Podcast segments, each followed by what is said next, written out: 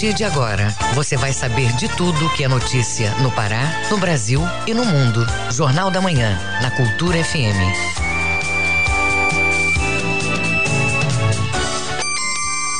Sete horas. Bom dia, ouvinte ligado na Cultura FM, no portal Cultura.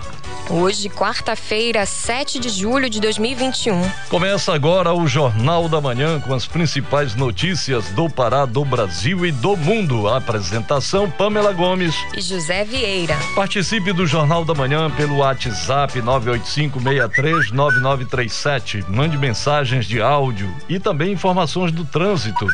E repetindo o WhatsApp 985639937. Vamos aos destaques da edição de hoje. Campanha Julho Amarelo reforça ações de prevenção e controle das hepatites. Lei institui 19 de março como Dia Estadual em memória às vítimas da Covid-19. Campanha alerta para o diagnóstico precoce de câncer de cabeça e pescoço. Pesquisa aponta que 45% dos brasileiros têm a intenção de pedir empréstimos até outubro deste ano. Pesquisador fala sobre o processo de extinção da ararinha azul. Tem também as notícias do esporte. TV Cultura transmite hoje a decisão do torneio Beneguiar de futsal técnico Vinícius Eutrópio está satisfeito com o desempenho do Paysandu na Série C. E ainda nesta edição, preço de combustíveis e gás de cozinha aumentam nas refinarias. Fiscal do contrato da Covaxin nega favorecimento à empresa indiana. Número de testamentos cresce 41% no país. Essas e outras notícias agora no Jornal da Manhã. 7 horas 3 minutos. 7 e 3. O Pará é notícia.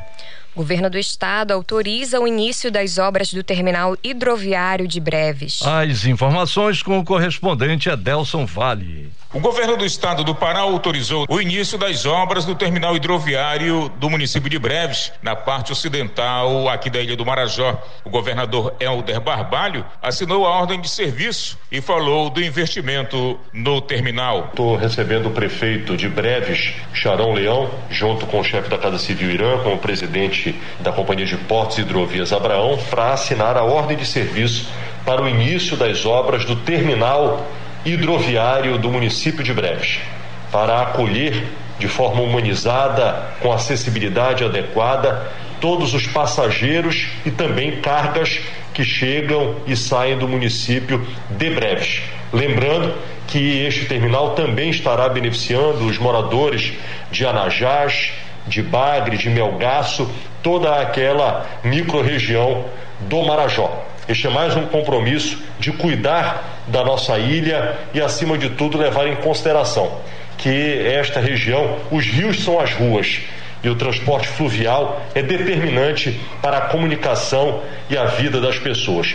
Com esta obra de mais de 11 milhões de reais, o governo do estado, junto com a prefeitura, reafirma o compromisso de cuidar de breves, de trabalhar pelo Marajó e por todo o Pará. A obra vai gerar mais desenvolvimento, renda, emprego e vai também fomentar o turismo na nossa região, especialmente na parte ocidental da ilha, no município de Breves. De Soura, Delson Vale, Rede Cultura de Rádio. E do Marajó nós vamos até o oeste paraense. Protesto em rodovias da Calha Norte é suspenso e acordo prevê entrega de lista de extrativistas vacinados contra a Covid-19 como condição de acesso à floresta do Trombetas. Quem tem os detalhes é o nosso correspondente em Santarém, Miguel Oliveira. Bom dia, Miguel. Bom dia, José Vieira. Bom dia, Pamela Gomes. Bom dia, ouvintes do Jornal da Manhã. Falamos ao vivo de Santarém nesta quarta-feira. São sete horas cinco minutos. Após uma reunião que durou mais de três horas, um trecho da PA 437 no município de Óbidos já foi liberado para o tráfego de veículos. A rodovia estava bloqueada desde o último dia 1 de julho por coletores de castanha em protesto à decisão da Justiça Federal em manter fechada a Floresta Estadual do Trombetas, a Frota Trombetas. A PA 437 é uma importante via de conexão com a PA 254, que interliga várias cidades no oeste paraense, entre elas Óbidos, Monte Alegre, Oriximiná e Alenquer. mas a estrada pode ser novamente bloqueada caso os acordos definidos durante a reunião não sejam cumpridos. Durante a reunião, que contou com a presença de representantes do Ministério Público Federal, Ministério Público Estadual, Prefeituras de Óbidos e Oriximiná, Câmara de Vereadores, FUNAI, Iderflorbio e Associação de Coletores de Castanha, ficaram acertadas algumas condicionantes para a liberação imediata da rodovia.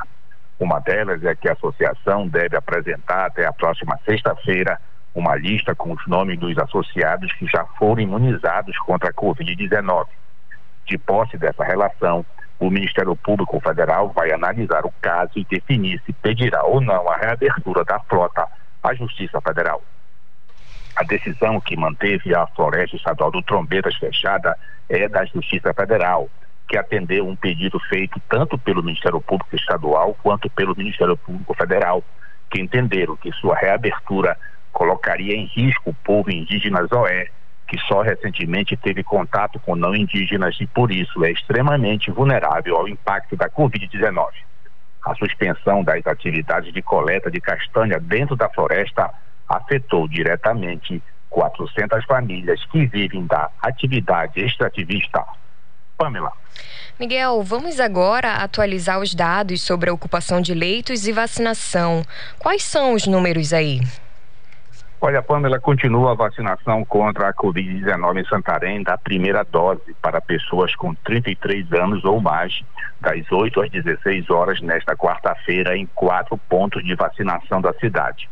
E prossegue a segunda dose para quem estiver no aprazamento no posto da prefeitura e em todas as unidades básicas de saúde. É preciso levar CPF, cartão do SUS e carteira de vacinação e a Prefeitura de Santarém, com nova atualização do boletim da Covid-19 ontem à noite, informa que desde o início da pandemia já foram registrados 1.057 óbitos e mais de 19.500 casos confirmados da doença provocada pelo novo coronavírus no município. Leitos de UTI, 42,18% estão ocupados. Não há paciente na fila de espera para ocupar um leito de unidade de tratamento intensivo existem 164 leitos clínicos disponíveis para a Covid-19. Desse total, 31,28% estão ocupados. De Santarém, Miguel Oliveira, Rede Cultura de Rádio. Obrigado, Miguel. Um bom trabalho para você. Sete horas oito minutos. Sete e oito. Governo do Estado entrega vias pavimentadas no município de Capitão Poço. Confira este e outros destaques no Giro do Interior com Bruno Barbosa. O governo do estado realiza nesta quinta-feira, a partir de 10 da manhã, a entrega de vias pavimentadas no município de Capitão Poço. O município foi contemplado com obras do programa Asfalto por todo Pará, executado pelo estado por meio da Secretaria de Desenvolvimento Urbano e Obras Públicas, a SEDOP. Ao todo, o município foi contemplado com 10 quilômetros de asfalto novo beneficiando mais de 40 vias. Um investimento na ordem de 14,5 milhões de reais. Além da pavimentação, também foram realizados trabalhos de drenagem, calçada e meio-fio para garantir mais infraestrutura, mobilidade urbana e qualidade de vida para a população. No Nordeste Paraense, a Companhia de Saneamento do Pará, COSAMPA, abre inscrições esta semana para cursos gratuitos profissionalizantes em Castanhal. Vão ser ofertadas 20 vagas para o curso de agente de portaria e as inscrições podem ser feitas a partir de amanhã até sexta-feira no canteiro de obras da Cozampa, na rua Francisco Pereira da Silva, número 399, no bairro Jaderlândia. O curso será realizado de 12 a 16 de julho pela manhã. O foco do curso é para a contribuição no desenvolvimento socioeconômico das comunidades em que está inserida. O mesmo curso também vai ser ofertado em breves no arquipélago do Marajó. No sul do estado, nessa última semana, a comitiva do projeto Na Fábrica do governo do Pará visitou o escritório da Bemisa, uma empresa de mineração que vai ser instalado no município de Água Azul do Norte. Durante o encontro, foram definidas estratégias econômicas de implantação do projeto de mineração no município, entre elas a verticalização do ouro, ou seja, a utilização do minério para a produção de produtos finais em refinaria. Segundo o órgão, a ideia é o fortalecimento da cadeia produtiva e, com isso, a geração de novos empregos e oportunidades. É uma das principais ações do projeto. Bruno Barbosa, Rede Cultura de Rádio. A Secretaria de Educação SEDUC oferece aos alunos de ensino de jovens e adultos a pré-inscrição ao exame estadual permanente. A solicitação pode ser feita por estudantes que não concluíram os estudos ou que devem alguma disciplina. Os detalhes na reportagem de Marcos Aleixo. A Secretaria de Estado de Educação SEDUC oferece aos alunos da educação de jovens e adultos a pré-inscrição ao exame estadual permanente. A solicitação para fazer a prova pode ser feita por estudantes que não concluíram os estudos ou que devem alguma disciplina no respectivo ano, o que impossibilita a conclusão da formação. Nesse momento, as pré-inscrições para o exame são realizadas de forma online. Cabe ao aluno confirmar presencialmente a sua inscrição em um dos cinco centros estaduais de educação de jovens e adultos, localizados em Abaetetuba, Belém, Marabá, Santarém e Xinguara. Como detalhe o coordenador da Educação de Jovens e Adultos, Odair Medeiros. O exame permanente, ele é uma opção de, de atendimento que nós temos na rede estadual de ensino, é, nos centros de educação de jovens e adultos. Né? Nós temos cinco centros de educação. Nós temos Marabá, Santarém, Xinguara, Abaetetuba e Belém. Esses municípios eles têm é, realização do exame permanente, que é quando o aluno é, precisa concluir é, as séries finais ou ele precisa concluir o ensino fundamental e médio, né, com certa urgência por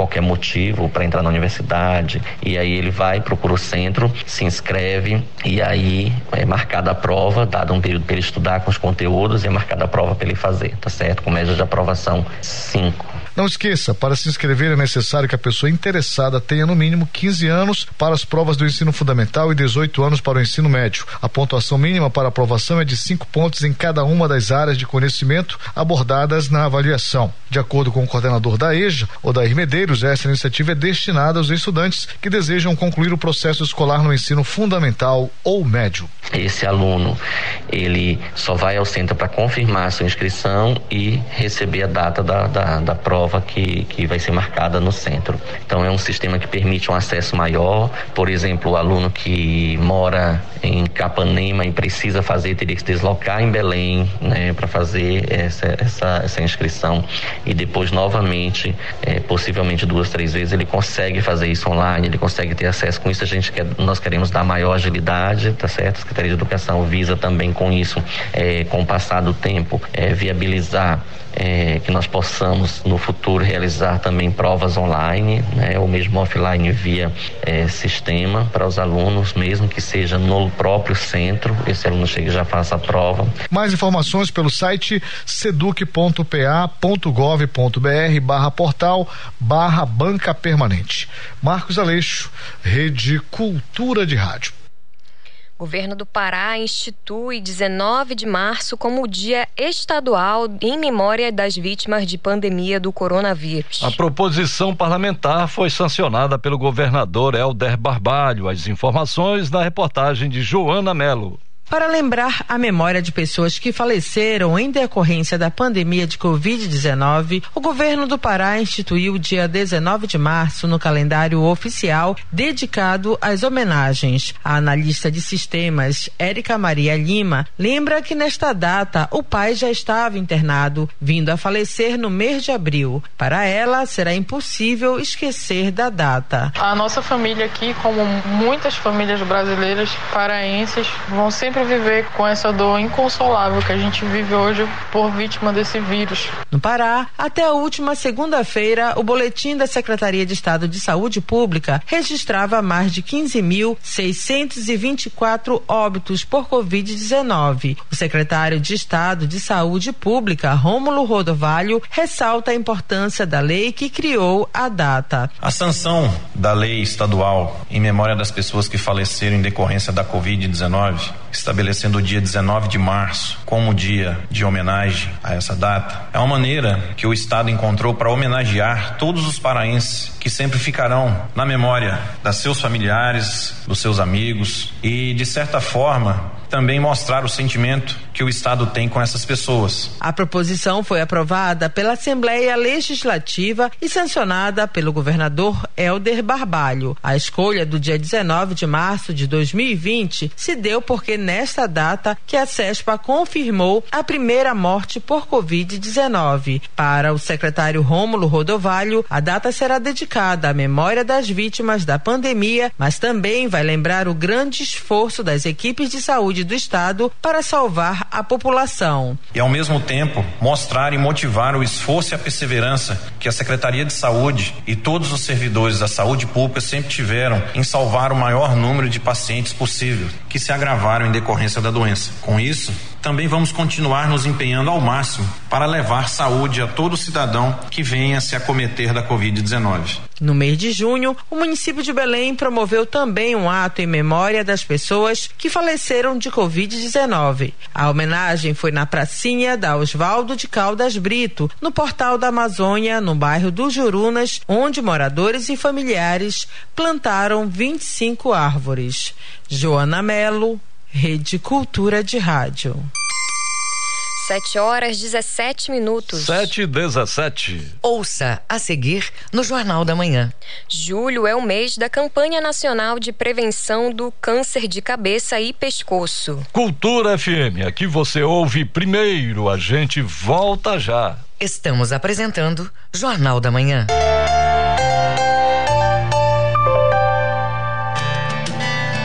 Falar sobre saúde mental não deve ser tabu. A Organização Mundial de Saúde estima que mais de 300 milhões de pessoas no mundo sofrem de depressão. A doença é a principal causa de incapacidade no trabalho e pode levar ao suicídio. Se você conhece alguém com sinais depressivos, converse, apoie e incentive a procurar um médico ou um psicólogo. Depressão é doença e precisa ser tratada.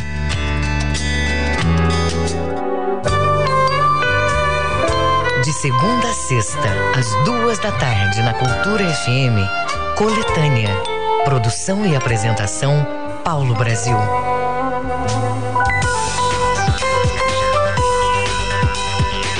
Voltamos a apresentar Jornal da Manhã.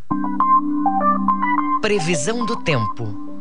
De acordo com a Secretaria de Meio Ambiente e Sustentabilidade SEMAS, no Baixo Amazonas e Calha Norte, com céu parcialmente nublado a nublado pela manhã, céu nublado a encoberto com previsão de chuva acompanhadas de trovoadas no período da tarde e da noite. Temperatura máxima de 31 e mínima de 24 graus em Prainha. No Marajó, céu claro a parcialmente nublado pela manhã e início da tarde. Já entre o final da tarde e a noite, céu nublado com previsão de chuvas e trovoadas. Temperaturas com máxima de 33 e mínima de 23 graus em São Sebastião da Boa Vista. Na mesma região de Belém, quarta-feira com céu claro a parcialmente nublado no período da manhã. Pela tarde, céu parcialmente nublado, passando a nublado, com previsões de pancadas de chuva acompanhadas de trovoadas. Para o início da noite também são previstas chuvas e trovoadas. Temperaturas com máxima de 33 e mínima de 22 graus em Belém. 7 horas 19 minutos. 7 e 19. Viva com saúde. Julho é o mês da campanha nacional de prevenção do câncer de cabeça e pescoço. A iniciativa busca conscientizar sobre os tumores e as formas de tratamento. As informações na reportagem de Marcelo Alencar. O mês de julho é dedicado para a campanha nacional de prevenção do câncer de cabeça e pescoço. A ação é desenvolvida pela Associação de Câncer de Boca e Garganta, a CBG, de Santa Catarina. Essa é a sexta edição que chega em plena pandemia de Covid-19. O objetivo é passar informações para que as pessoas consigam identificar tipos de tumores ainda em fase inicial, como explica a chefe do setor de cirurgia de cabeça e pescoço do Hospital Orfiloiola, Deise Nunes. Para que as pessoas consigam então identificar alterações e procurar fazer exames preventivos com um diagnóstico precoce das doenças. Então, no momento é tentar fazer uma campanha para que os pacientes consigam é, chegar até o, o, tratamento. Existem muitos uh, médicos fazendo telemedicina e existe como você fazer agendamento de consultas. Os protocolos de segurança estão sendo reforçados, estão atuantes, estão vigentes. A gente faz agendamento hoje em dia pelo telefone, paciente não precisa ir até o, o hospital ou até a clínica para fazer agendamento de consulta. De acordo com o Instituto Nacional do Câncer, o Brasil tem anualmente cerca de 40 mil casos de tumores malignos e em 60% das ocorrências a doença já está mais avançada quando é detectada, o que prejudica o procedimento. Em alguns casos, os tumores de cabeça e pescoço podem ser assintomáticos no começo da infecção enfermidade. Os atendimentos estão obedecendo todas as recomendações de saúde, como destaca a chefe do setor de cabeça e pescoço do Hospital Orfiloiola, Deise Nunes. O tratamento do câncer é um tratamento urgente. A gente tem tentado fazer dentro do protocolo, então distanciamento, todos os cuidados de higienização, todos os cuidados de equipe. Então as pessoas precisam saber, é, a gente reconhece que existe essas alterações, que isso é negativo, né, para o tratamento de câncer no momento de pandemia, mas as pessoas elas não podem deixar de fazer os exames, porque isso vai impedir que elas tenham um diagnóstico precoce e com isso consigam fazer o tratamento e até o objetivo é a cura desses pacientes pacientes. Os tumores de cabeça e pescoço se localizam em regiões como a boca, língua, palato mole duro, gengivas, bochechas, amígdalas, faringe, laringe, esôfago e seios paranasais. No Pará, o Hospital Orfiloiola é destaque no combate ao câncer. Atualmente, o hospital conta com mais de 100 pacientes em tratamento na unidade hospitalar. Marcelo Alencar, Rede Cultura de Rádio. Julho também é o mês da prevenção de hepatite. A campanha busca reforçar as ações de vigilância, prevenção e controle de doenças virais. O repórter Isidoro Calisto tem as informações. A campanha Julho Amarelo foi instituída no Brasil pela Lei 13.802 de 2019 e tem por finalidade reforçar as ações de vigilância, prevenção e controle das hepatites virais. A hepatite é uma inflamação do fígado que pode ser causada por vírus ou pelo uso de alguns medicamentos, álcool e outras drogas, assim como doenças autoimunes, metabólicas ou genéticas. Débora Crespo, hepatologista, explica como as pessoas devem evitar a doença. Já temos a vacina para hepatite A e a vacina para hepatite B. São vírus diferentes que acometem o nosso fígado e que podem ser prevenidos através da vacinação. As hepatites virais podem ser transmitidas pelo contágio fecal oral, especialmente em locais com condições precárias de saneamento básico e água, de higiene pessoal e dos alimentos, também pela relação sexual desprotegida, pelo contato com sangue contaminado através do compartilhamento de seringas, agulhas, lâminas de barbear, alicates de unha e outros objetos pérfuro-cortantes. Também pode ser transmitido da mãe para o filho durante a gravidez, a chamada transmissão vertical, e por meio da transfusão de sangue ou hemoderivados. A hepatologista Débora Crespo comenta. E cuidado, se você vai fazer uma tatuagem ou qualquer procedimento, fique atento se o ambiente e o local segue todas as medidas de biossegurança para que você possa proteger proteger a sua saúde e não contrair uma doença extremamente importante. A falta do conhecimento da existência da hepatite é o grande desafio para os pesquisadores. Por isso, a recomendação é que todas as pessoas com mais de 45 anos de idade façam o teste gratuitamente em qualquer posto de saúde e, em caso de resultado positivo, façam o tratamento que está disponível na rede pública de saúde. Isidoro Calixto, Rede Cultura de Rádio. 7 horas 25 minutos. 7 e 25 O Pará é notícia. A Prefeitura de Ananindeua realiza mais uma ação para castração gratuita de cães e gatos. Por meio do castramóvel, mais de 200 pets já passaram pela cirurgia. As informações na reportagem de Cláudio Lobato. O Castramóvel de Nanindeua, a primeira unidade móvel de castração gratuita da região metropolitana de Belém, está atuando desde a segunda-feira na paróquia São Lucas Evangelista, no conjunto Guajará 1.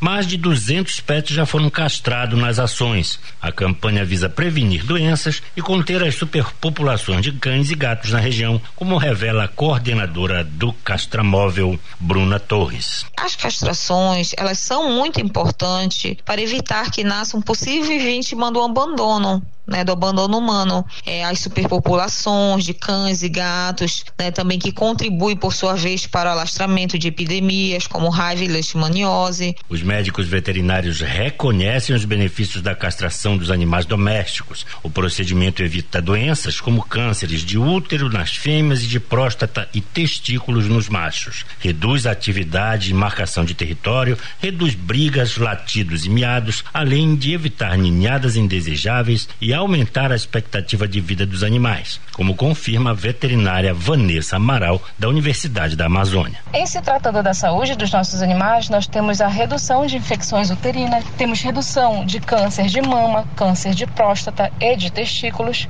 e aumento da expectativa de vida dos nossos animais. Em se tratando de benefícios no comportamento deles, nós temos redução de fugas e brigas, redução de latidos, uivados e miados excessivos também. O castramóvel vai aonde a demanda é maior, como atualmente acontece no Guajará 1. A cada mês o equipamento está em um bairro diferente de acordo com a necessidade. Esse levantamento é feito pela Prefeitura de Ananindeua e vários outros procedimentos são realizados na oportunidade do cadastro e antes da cirurgia. Os animais passam por exames de sangue e outros para ver se estão aptos à cirurgia. Em caso afirmativo, a família do animal é avisada e a cirurgia marcada, como explica a coordenadora do castramóvel, Bruna Torres. No primeiro dia é feito o cadastro e a questão da anamnese dos animais, com também a questão dos exames de sangue para ver se o animal está apto ou não para ser castrado. É, se o animal estiver apto, né, é, é entrado em contato com a família família né, do, do animal e esse animal ele é levado geralmente dois dias depois para a questão da castração. Também é importante destacar que gatos devem ser transportados em caixas. Depois da cirurgia, é preciso seguir as recomendações do veterinário com usos de colar elisabetano para os machos e roupas cirúrgicas para as fêmeas. Cláudio Lobato, Rede Cultura de Rádio. INSS divulga novo calendário para prova de vida. Idosos acima de 80 anos podem agendar atendimento em casa. Quem comenta é o advogado Paulo Barradas, da coluna Direitos do Cidadão. Acompanhe. Bom dia, ouvintes da Rádio Cultura. O nosso assunto de hoje é a prova de vida junto ao INSS. A prova de vida voltou a ser obrigatória, estava suspensa por conta da pandemia e o calendário da Previdência Social foi refeito. O calendário que antes era escalonado em meses de abril de 2020 até julho de 2022, agora foi refeito e é de junho de 2021 a agosto de 2022. Aqueles beneficiários que não fizerem a prova de vida, beneficiários do INSS, naturalmente, aposentadorias e pensões, eles correm o risco de ter suspenso seu benefício. Um partido no Brasil ingressou no Supremo Tribunal Federal solicitando a suspensão da prova de vida neste momento, por afrontar os direitos fundamentais constitucionais à vida e à saúde, porquanto ah, idosos terão que se dirigir às agências do INSS ou bancárias para fazer as respectivas provas de vida. Muito embora a Previdência disponibilize aos maiores de 80 anos a possibilidade da prova de vida remota através da internet. Ora, a prova de vida, naturalmente, ela é um recurso utilizado pela Previdência para certificar-se de que aquele beneficiário está vivo efetivamente e, portanto, fazendo jus ao benefício. Depois que o beneficiário morre, este benefício deve ser imediatamente suspenso. E se outros familiares tiverem consequências desse benefício, como um aposentado que deixa uma pensionista ou uma aposentada que deixa um pensionista, este beneficiário deve solicitar um novo benefício, que será a sua pensão. Mas é óbvio que Todas as mortes no Brasil devem ser certificadas pelo poder público através dos cartórios. É a certidão de óbito. Sem a certidão de óbito,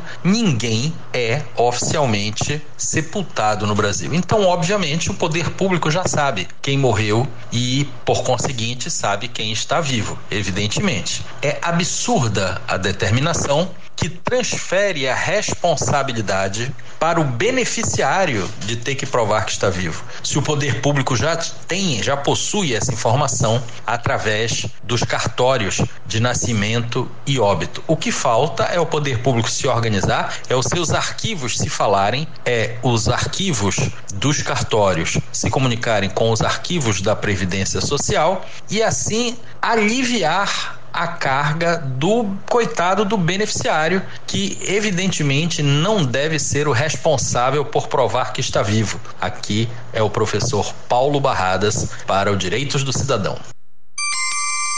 7 horas 30 minutos. 7 e 30 Ouça a seguir no Jornal da Manhã. Hoje tem decisão de futsal na tela da TV Cultura entre Smack e Chause. É daqui a pouco no Jornal da Manhã. Não saia daí, a gente volta já. Estamos apresentando Jornal da Manhã. ZYD 233, 93,7 MHz. Rádio Cultura FM, uma emissora da Rede Cultura de Comunicação. Fundação Paraense de Rádio Difusão, Rua dos Pariquis, 3318. Base operacional, Avenida Almirante Barroso, 735, Belém, Pará, Amazônia, Brasil. Voltamos a apresentar Jornal da Manhã. Tábuas de Marés. De acordo com o Instituto Nacional de Pesquisas Espaciais, o INPE, em Salinas Marodaí Algodual, a maré está vazando e atinge seu nível mínimo ao meio-dia e 10. A maré cheia ocorre às 6 e 5 da noite. Na ilha de Mosqueira, a maré está enchendo e atinge a pré-amar às 5 para as 9 da manhã. A maré baixa vai ocorrer às 15 para as 4 da tarde. No porto de Belém, a maré está enchendo e atinge seu nível máximo a 15 para as 10 da manhã. Maré baixa vai acontecer às 10 para as 5 da tarde. No porto de Vila do Conde, em Barcarena, a maré está enchendo e atinge seu nível mais alto às 5 para as 10 da manhã. Maré baixa às 5 e 5 da tarde. No Trapiche de Breves, na Ilha do Marajó, a maré está vazando e estará na baixa mar às 11 e meia da manhã. Maré cheia às 5 e 10 da tarde. 7 horas 33 minutos. 7 e 33 Esporte. É hora do esporte no Jornal da Manhã.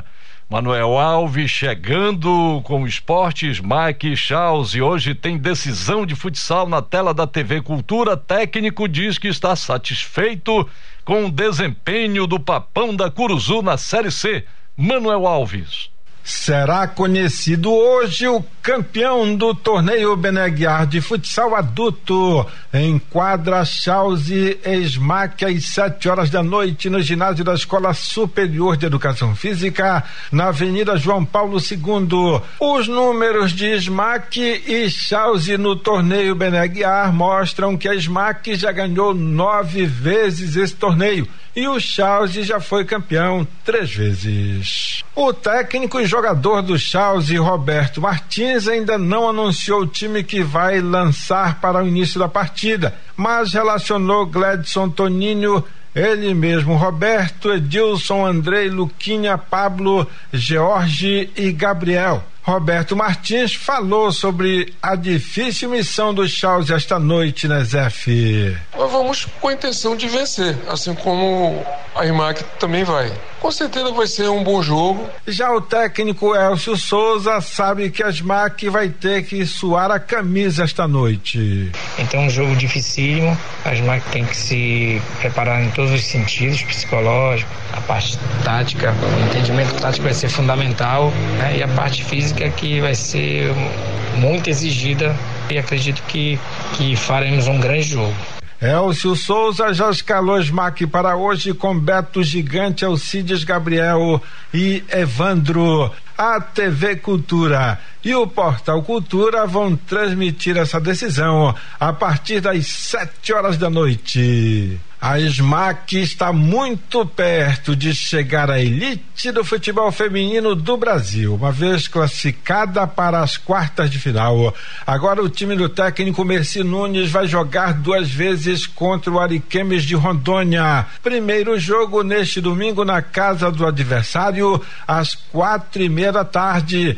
E o jogo da volta, dia 18 em Belém, às 10 horas da manhã no Estádio do Souza. Se a SMAC passar desse confronto, ela sobe para o brasileiro da Série A1, que é a elite do futebol feminino no Brasil e segue naturalmente para as semifinais deste brasileiro da Série A1. O Clube do Remo se prepara para o jogo desta quinta-feira, amanhã às 21 horas no Baenão contra o Vila Nova de Goiás. Partida de estreia do técnico Felipe Conceição. Ontem foi apresentado à imprensa o novo atacante azulino Vitor Andrade, que estava no futebol da Coreia do Sul. Vitor Andrade falou um pouco das características dele com a bola rolando. Sou um jogador que joga pelas beiradas, né? Mais velocidade, tento muitas vezes um para um.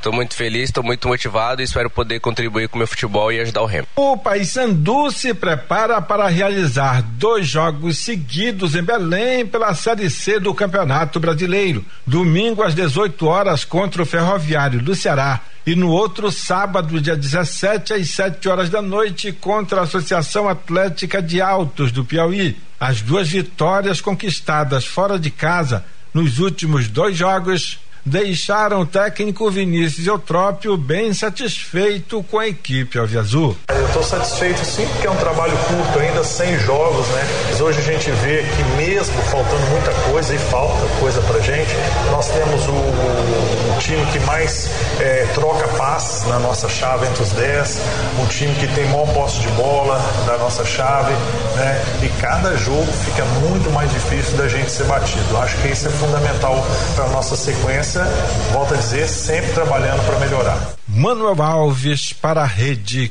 Cultura de Rádio. 7 horas 37 minutos. 7h37. O trânsito na cidade. É hora de sabermos como está o trânsito na Grande Belém. Quem tem as informações é o repórter Marcelo Alencar. Bom dia, Marcelo. Bom dia, José Vieira, Pamela Gomes e todos os ouvintes do Jornal da Manhã na BR-316, o fluxo de veículos está parado no sentido Ananideu a Belém, com velocidade média de 12 km por hora. O trecho mais complicado que o motorista enfrenta está localizado entre a FAAM, Faculdade da Amazônia, até o viaduto do Coqueiro. Já no sentido oposto, segue moderado. Pamela Vieira o trânsito está bastante intenso na Avenida Almirante Barroso, sentido entroncamento São Brás, com velocidade média de 22 km por hora. No sentido contrário, ele segue tranquilo.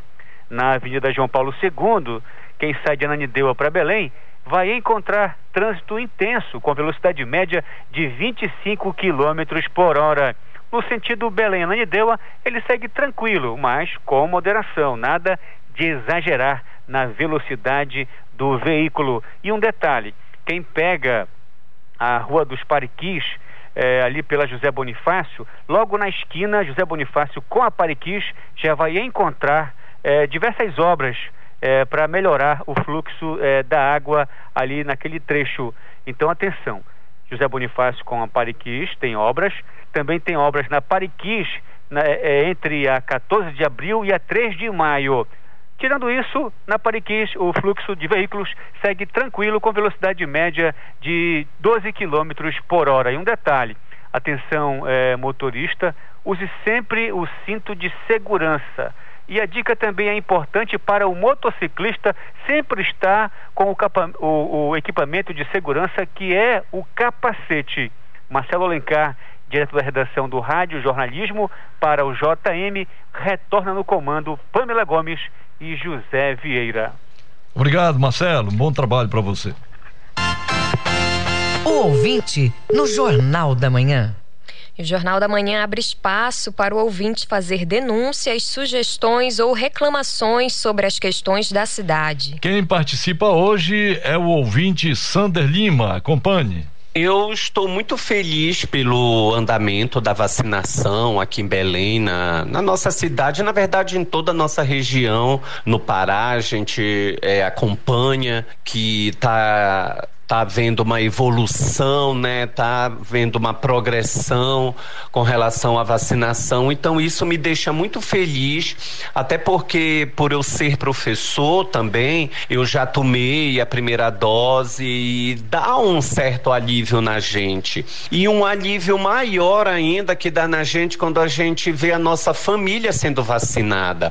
A minha mãe, que tem 70 anos, já foi imunizada com a primeira e a segunda dose, meu pai com 78 anos, já foi imunizado com a primeira e a segunda dose, e meus dois irmãos já com a primeira dose. Então a gente tem aquele sentimento de esperança, de que ninguém vai ficar doente, que a vacina tá aí, né, para nos prevenir. E é isso, eu tô, eu tô muito feliz e eu tenho certeza que se continuar desta forma, a gente logo logo vai poder voltar ao normal e ser mais feliz. Obrigada, Sander, pela participação. E não esqueça, participe do Jornal da Manhã. Mande seu WhatsApp para o número 985639937. Repetindo o WhatsApp, 985639937. 7 horas e 42 minutos. 7 e 42 O Mundo é Notícia. Vamos saber agora o que é notícia pelo mundo no Giro Internacional com Cláudio Lobato. Um tribunal da Colômbia acusou 10 militares e um civil pelo desaparecimento forçado de 24 pessoas e o assassinato de ao menos 120 civis e de apresentá-los falsamente como guerrilheiros mortos em combate. É a primeira vez que o tribunal da JEP, a Jurisdição Especial para a Paz, acusa membros do exército colombiano de ligação com o chamado escândalo dos falsos positivos, no qual soldados mataram civis e os classificaram como rebeldes abatidos em combate para poderem receber promoções ou outros benefícios. Israel registrou mais de 500 infecções pelo coronavírus, um número recorde desde março, após identificar uma diminuição na eficácia da vacina para preveni-las, embora os imunizantes previnam casos graves em 93%. Segundo o Ministério da Saúde israelense, a eficácia da vacina na prevenção de infecções com ou sem sintomas caiu para 64% desde junho, em uma queda atribuída à variante Delta, enquanto continua protegendo contra formas graves da doença e internações. Com mais de 5,1 milhões de residentes vacinados, de um total de mais de 9 milhões, as autoridades sanitárias promovem campanhas de vacinação entre os adolescentes e tentam escoar o excedente. Em meio a ondas de calor no verão do hemisfério norte, a região da Lapônia, conhecida popularmente como a terra do Papai Noel, registrou as temperaturas mais altas em pouco mais de 100 anos. Segundo dados do Instituto de Meteorologia da Finlândia, a estação meteorológica da Reserva Natural de Kevo, por exemplo, registrou 33,6 graus centígrados na segunda-feira, a maior marca na região desde 1914. Naquele ano, o mais extenso município finlandês, Zinari, registrou a marca de 34,7 graus centígrados. Em geral, a temperatura média do mês de julho no município de Utsjoki, onde fica a reserva natural de Kevo, gira entre a temperatura máxima de 16 graus e a mínima de 8 graus centígrados. No inverno, a temperatura média fica em menos 4 graus. Em 2015, a região bateu o recorde de menos 37,3 graus centígrados. Segundo especialistas em mudanças climáticas, o fenômeno do aquecimento global não vai necessariamente aumentar as temperaturas em todas as estações do ano mas principalmente ampliar os episódios de condições climáticas extremas. Com informação das agências Reuters, France Press e UOL Internacional, Cláudio Lobato, Rede Cultura de Rádio. 8 horas 45 minutos. 7 e 45 Ouça a seguir no Jornal da Manhã. Preço de combustíveis e gás de cozinha aumentam nas refinarias. Cultura FM aqui você ouve primeiro, a gente volta já. Estamos apresentando Jornal da Manhã. A programação das sextas de julho está garantida. Lambateria de Verão, um programa com muita música paraense, receitas, dança e videoclipes. Shows de Félix Robato, Bruno Benítez, Lucian Costa e Bela. Todas as sextas de julho, às sete e meia da noite, no YouTube da Lambateria, na TV e Portal Cultura. É música quente, é cultura. Apoio Cultura Rede de Comunicação.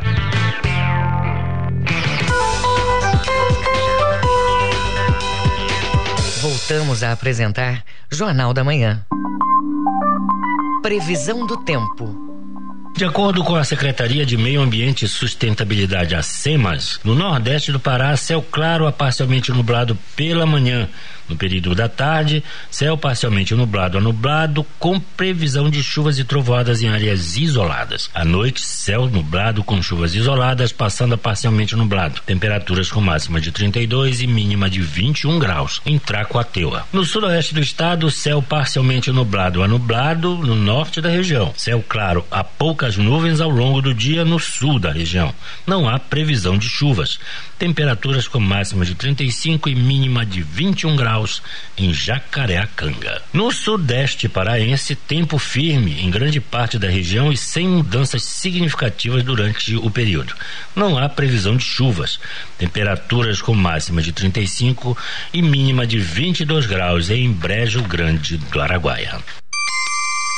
7 horas 47 minutos. 7 e 47 Preços de combustíveis e gás de cozinha aumentam nas refinarias. Os reajustes foram anunciados pela Petrobras. As informações na reportagem de Diego Cigales, da agência Rádio Web. A Petrobras anunciou reajustes nos preços da gasolina, do diesel e do gás de cozinha. A alta refere-se aos preços nas refinarias. O preço da gasolina subirá 6,3%, o do diesel 3,7%. Já o preço do gás de cozinha será elevado em 6,9%.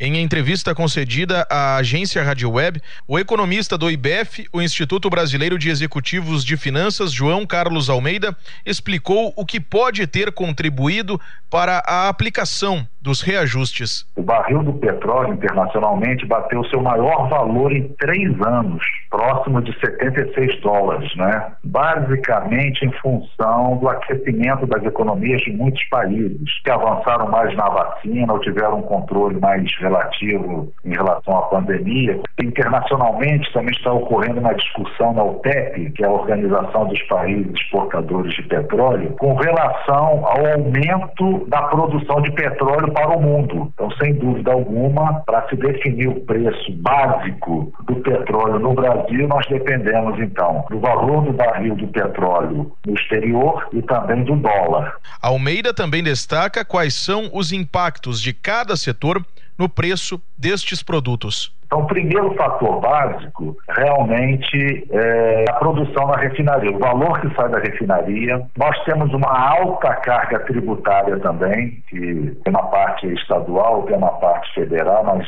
gira em torno de 44% a 50%. Né? Temos a questão da distribuição, temos também a questão da, do etanol obrigatório, né? para a gasolina comum, obrigatoriamente tem que botar o álcool anidro em torno de 27%. E temos também o preço da revenda. Então, realmente, nós temos aí uma, uma composição de preços bem complexa, né? Os aumentos nos preços da gasolina e diesel e no preço do gás de cozinha são os primeiros da gestão de Joaquim Silva e Luna, que assumiu a presidência da Petrobras recentemente, no mês de abril deste ano. Agência Rádio Web de Porto Alegre, Diego Cigales.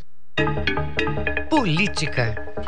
Fiscal do contrato da Covaxin nega favorecimento à empresa indiana. O depoimento foi prestado na CPI da Covid-19. A reportagem é de Yuri Hudson. Em depoimento à CPI da Covid, a fiscal do contrato da Covaxin com o Ministério da Saúde negou o favorecimento à empresa indiana e possíveis irregularidades que tivessem sido apontadas a ela. Regina Célia depôs a comissão nesta terça-feira e afirmou que não percebeu nada atípico neste processo. A senhora não achou esse processo muito atípico? Não achei nada atípico. A senhora disse que não acha atípico. Em relação à minha função de fiscal, Mas para sim. fiscalizar a execução do contrato, não teve nada atípico. A servidora alegou que a análise dos invoices não cabia a ela, mas sim à área de logística, onde trabalha o servidor Luiz Ricardo. Regina disse à CPI que, apesar de ter a titulação de fiscal do contrato, ela só foi alertada no checklist para a redução no volume de doses que seriam entregues no primeiro momento, de 4 para 3 milhões e, diante das explicações da empresa, resolveu dar aval para o negócio. Me foi solicitada apenas entregar um milhão dessas quatro na parcela seguinte. Portanto, não houve alteração de contrato, não houve alteração de doses contratadas. O presidente da CPI, Omar Aziz, do PSD, estranhou o fato de uma servidora do quarto escalão autorizar que a entrega de um milhão de vacinas fosse protelada sem comunicar aos superiores. Está no quarto escalão. Ministro, secretário, outro quarto escalão. E a senhora toma uma decisão sozinha, sozinha. sem ninguém lhe pedir para reduzir o número de vacinas. Ninguém lhe pediu. Ninguém falou nada. Só a empresa. Renan Calheiros, do MDB, também questionou possíveis relações da servidora com o deputado Ricardo Barros, líder do governo e relacionado por outro parlamentar na compra da Covaxin. Quais são os servidores na sua área mais ligados ao, ao deputado Ricardo Barros? Também desconheço. A senhora tem alguma ligação com o Ricardo Barros? Não tenho ligação alguma. Eu sei quem é porque é uma figura pública, mas eu não conheço. O servidor Luiz Ricardo, irmão do deputado Luiz Miranda do DEM, relatou à CPI uma pressão atípica para liberar invoices com erros. Já a servidora Regina Célia, fiscal do contrato e quem deu aval para que as negociações seguissem, negou ter sido alvo de pressão. Nunca sofri pressão em relação Ninguém a lhe falou processo. sobre esse contrato? Nunca recebi nenhuma pressão em relação a esse Não, processo. eu estou perguntando, alguém lhe falou sobre esse contrato? Não. O, o superior hierárquico ou Não. inferior hierárquico? O contrato da saúde com a Covaxin está temporariamente suspenso. Agência Rádio Web. De Brasília, Yuri Hudson. 7 horas e 52 minutos. 7 e 52 Jornal da Manhã. Informação na sua sintonia. A ararinha azul está extinta na natureza desde o ano 2000 e atualmente existem, ser, existem cerca de 150 animais que vivem em cativeiro. A iniciativa faz parte de um projeto que tem como objetivo salvar a espécie da extinção total. O repórter Isidoro Calixto tem os detalhes. Mudanças climáticas podem ameaçar o projeto de reintrodução da ararinha azul na natureza. A espécie está extinta desde o ano 2000. Atualmente existem cerca de 150 indivíduos da espécie que vivem em cativeiro em um projeto dentro do Plano de Ação Nacional para a Conservação da Ararinha Azul, organizado pelo Instituto Chico Mendes de Conservação da Biodiversidade, o ICMBio, órgão ligado ao Ministério do Meio Ambiente. Samuel Gomides, professor pesquisador da UFOPA, do programa de pós-graduação em biodiversidade, fala da importância do projeto. No passado, a área de ocorrência original da ararinha azul foi bastante afetada pela degradação ambiental, pela caça predatória, né? Então, esse também é mais um dos desafios para a proteção dessa espécie que será solta na caatinga novamente. Então, é necessário que se combata a biopirataria e também a destruição dos ambientes naturais. Adicionalmente, nós temos que pensar também em criar corredores ecológicos entre áreas de conservação da região, visto que muitas vezes essas unidades de conservação são manchas de vegetação espalhadas no meio de uma matriz ocupada por agricultura ou cidades. A Universidade Federal do Oeste do Pará integra uma frente de pesquisa junto com a Universidade de Brasília, as universidades estadual e federal do Mato Grosso e o Instituto Ecótono, que analisou projeções climáticas relacionadas ao meio onde os animais devem ser reintroduzidos. Os pesquisadores realizaram projeções computacionais para os próximos 50 anos para avaliar se as mudanças climáticas poderão afetar as plantas que a ararinha azul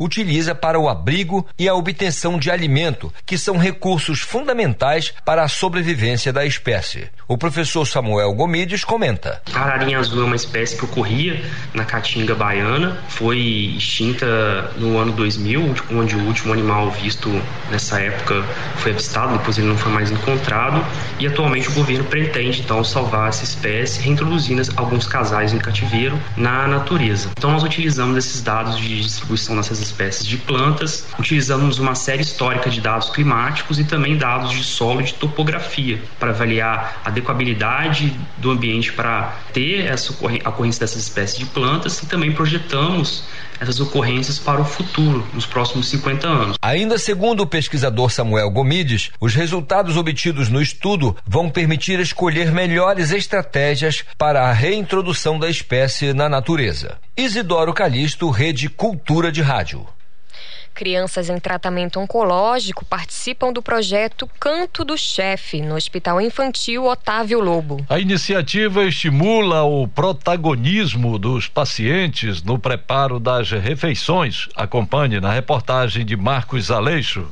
Uma ação desenvolvida pelo Serviço de Nutrição e Dietética e o Escritório de Experiência do Paciente do Hospital Oncológico Infantil Otávio Lobo está estimulando a participação de crianças em tratamento a serem protagonistas no preparo de refeições, trabalhando diversas receitas. A ação até funciona como uma atividade terapêutica na luta contra o câncer em crianças. A nutricionista especialista em gastronomia Brenda Vasconcelos comenta sobre essa experiência com base na resposta resposta das atividades de uma das crianças atendidas. Uma brincadeira muito legal com as meninas sobre fazer um bolo. Elas nunca tinham cozinhado, nunca tinham feito um bolo. Então se desenvolve a autonomia delas, desenvolve independência, delas quererem aprender, quererem cozinhar. Eu trouxe a receitinha que elas vão fazer o bolo em casa para os papais que já estão assistindo e já estão esperando esse bolo. Então foi muito legal participação das meninas aqui. Eu, enquanto nutricionista e gastrônoma, fazer bolo é amor, é transmitir amor para as pessoas que estão na nossa casa e compartilhar daquele momento. Marta Costa, que é avó da pequena Maria Sofia, gostou da atividade. Diz que tem ajudado a neta dela a aproveitar estes momentos para descontrair e esquecer um pouco a rotina da internação hospitalar. É muito bom para as crianças, o desenvolvimento das crianças, para elas estarem se desenvolvendo, porque até porque elas ficam é, numa cama, no leito, né? E elas não têm essa atividade, elas estão acostumadas em casa a ter essa atividade normal. Então, quando acontece uma atividade dessa no hospital, é muito bom para elas, é um desenvolvimento muito bom para as crianças. Crianças se tornam chefes de cozinha no projeto Canto do Chefe, no Hospital Oncológico Infantil Otávio Lobo, em Belém.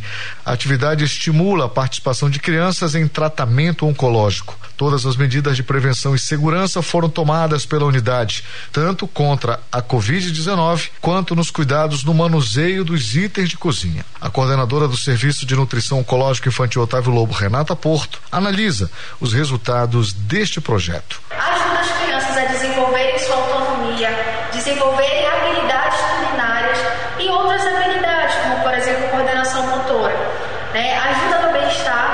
tire tira a criança da rotina hospitalar e insere ela num momento de brincadeira, descontração, onde elas podem ali, fazer sua preparação e colocar a criatividade na mesa. Marcos Aleixo, Rede Cultura de Rádio.